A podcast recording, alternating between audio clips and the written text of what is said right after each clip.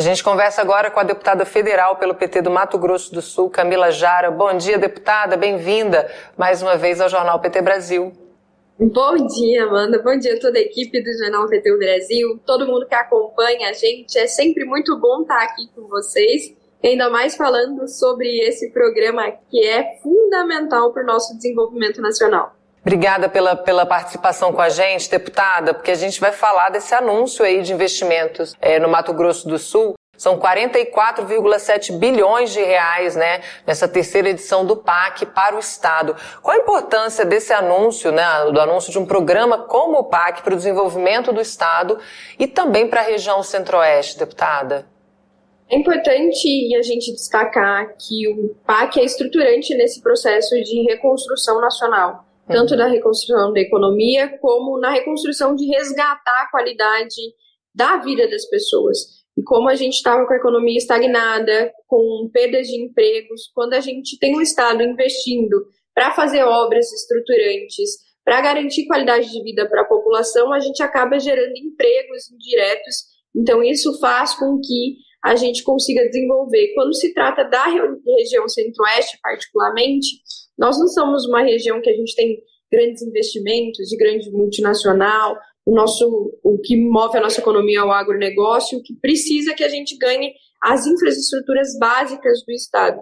E é isso que vai acontecer com o PAC no Mato Grosso do Sul, que vai estar fazendo e realizando um sonho antigo dos sumatogrossenses, que é a ponte que liga Porto Murtinho, Brasil Paraguai, que vai fazer com que a gente não precise dar toda a volta no país para escoar a nossa produção, que a gente consiga escoar direto para a China através da, do outro lado do oceano. Isso vai mudar toda a dinâmica econômica do Estado. Então, é fundamental para o desenvolvimento daquela região, para o Brasil, para o Paraguai, para a gente voltar e crescer e pensar no desenvolvimento da América Latina como um todo. Pensando em obras do Minha Casa Minha Vida, a população do Mato Grosso do Sul está sofrendo muito com o processo de favelização, um processo que a gente não tinha tão latente antes e agora a gente vivencia na realidade das cidades do Mato Grosso do Sul. Então a gente vai ter obras para que essas pessoas possam voltar a ter esperança, possam voltar a lutar para conseguir ter um lar, então se preocupar com outras áreas de desenvolvimento social. A gente vai ter obras também para garantir a produção do setor agrícola, é, fomentando principalmente a, usina de fertilizantes. A gente viu com a guerra da Ucrânia o quanto era fundamental investir nesse setor. Então, são muitas obras que vão deixar a marca do governo Lula, a marca do governo federal e mostrar que a gente tem compromisso com o desenvolvimento econômico, mas a gente também sabe a responsabilidade de crescer sem deixar ninguém para trás e é por isso que a gente voltou e para fazer com que o nosso país se torne mais justo e menos desigual. Tá, você citou aí a ponte, né, esse escoamento. A gente está falando aqui de recursos para garantir obras fundamentais e transformadoras, né, que é a implementação da rota bioceânica, que é algo que era pleiteado pelo Estado há muito tempo e que vai finalmente se tornar realidade. Eu queria que você explicasse a importância dessa rota, dessa obra, desse conjunto de obras, né, para o Mato Grosso do Sul. A rota bioceânica é um assunto que é discutido muito tempo, desde que eu nasci, sem, sem ser modesta. É, da, é muito discutido na época que nós somos governo no Mato Grosso do Sul, com o governador Zeca do PT, com seu irmão, que era prefeito de Porto Murtinho, Heitor Miranda. E a rota bioceânica veio realmente para a gente aumentar a nossa integração com a América Latina. A gente comenta, comenta muito que o Brasil fica muito voltado para a parte sudeste do país, a gente fica muito voltado para o outro lado do oceano e a gente esquece de nos integrar com os nossos irmãos latino-americanos. E a gente perde muito nessas transações, tanto comerciais, quanto culturais, quanto políticas. E a rota bioceânica, então, está vindo para que a gente tenha, assim, uma nova rota comercial que diminua o tempo de exportação dos nossos produtos para a China, que é hoje é um dos nossos maiores parceiros comerciais, mas ela também vem para a gente pensar como a gente pode se desenvolver em conjunto com toda a América Latina, desenvolver em conjunto com o Paraguai, com a Bolívia, com o Chile, e pensar formas de enfrentar os problemas que a gente tem, que são comuns, e como encontrar soluções para esses problemas que a gente enfrenta.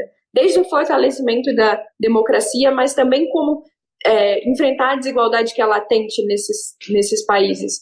Então, eu acho que a rota bioceânica vai servir para que o Brasil esteja na centralidade desse processo e para que Mato Grosso do Sul seja não só um exportador de alimentos, mas para que a gente consiga, então, pensar em toda essa integração e todo esse desenvolvimento local e comercial e social.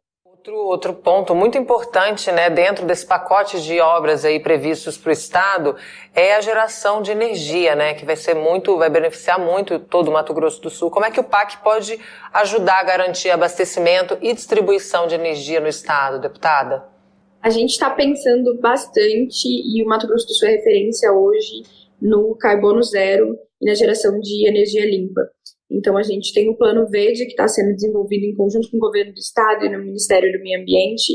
A gente está discutindo isso na Comissão do Meio Ambiente e o PAC vai investir, então, nesse projeto para que a gente se torne referência mundial em como produzir é, alimentos, garantir a produção, mas que essa energia seja limpa, desde pensando até no, me no meio de transporte limpo, mas também em como a gente consegue é, produzir essa energia de maneira mais eficiente e com baixo impacto ambiental.